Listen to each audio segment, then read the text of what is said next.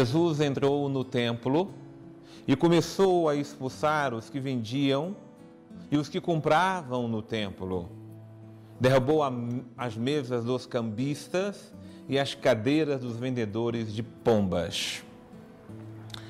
Tem dois fatos no evangelho de hoje muito importantes.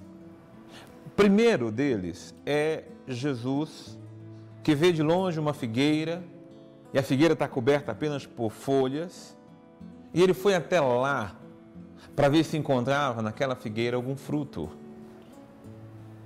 Não era nem época da figueira dar frutos, dar figos, mas ela tinha só folhas.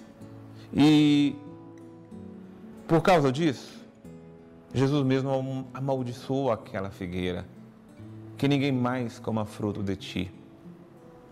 Claro que se trata de uma parábola, de uma forma didática de Jesus ensinar os seus discípulos que não importa a época, o ano ou a estação, o discípulo tem que produzir frutos. O discípulo tem que estar sempre vigoroso, se refazer, se renovar, mas o que se espera de uma árvore boa é que ela produza bons frutos. E nós precisamos, em todo tempo e lugar, produzir frutos.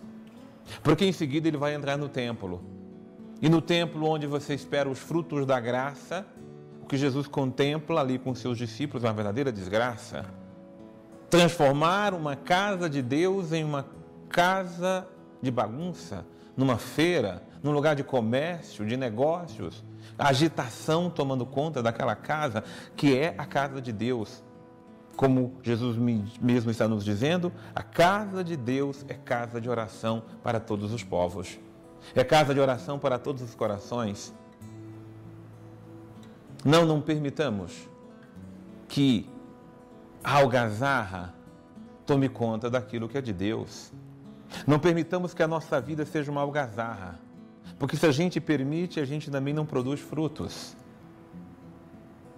Se Jesus começou pela figueira e chegou no templo, permita que nesse tempo ele chegue ao nosso coração para também expulsar todo quanto é algazarra que toma conta muitas vezes da nossa casa, do nosso coração, da nossa vida. Nossa, quantas vezes permitimos que a nossa vida ela realmente vira uma bagunça. Não, e no meio da bagunça Deus não está. Deus está onde nós permitimos o silêncio, a ordem, acontecer. Nem na casa de Deus, que é o templo, nem na casa de Deus, que é a nossa casa, nem na casa de Deus, que sou eu, o verdadeiro templo de Deus. É preciso colocarmos ordem na casa. Jesus, que era manso e humilde de coração, quando viu a exploração acontecendo dentro da sua casa, da casa de Deus, ele tomou as rédeas. Não seja, com todo o perdão da palavra, aquela pessoa pamonha, aquela pessoa lenta, ah, vou esperar Deus resolver. Não. Seja uma pessoa que tenha atitudes. Quando você vê a coisa bagunçando, porque tenho que dizer que muitos pais deixaram a bagunça acontecer na vida dos filhos e quando quiseram tomar atitudes não conseguiram mais. Não é questão de ser autoritário, não é questão de pegar chicote e começar a meter nos filhos, não.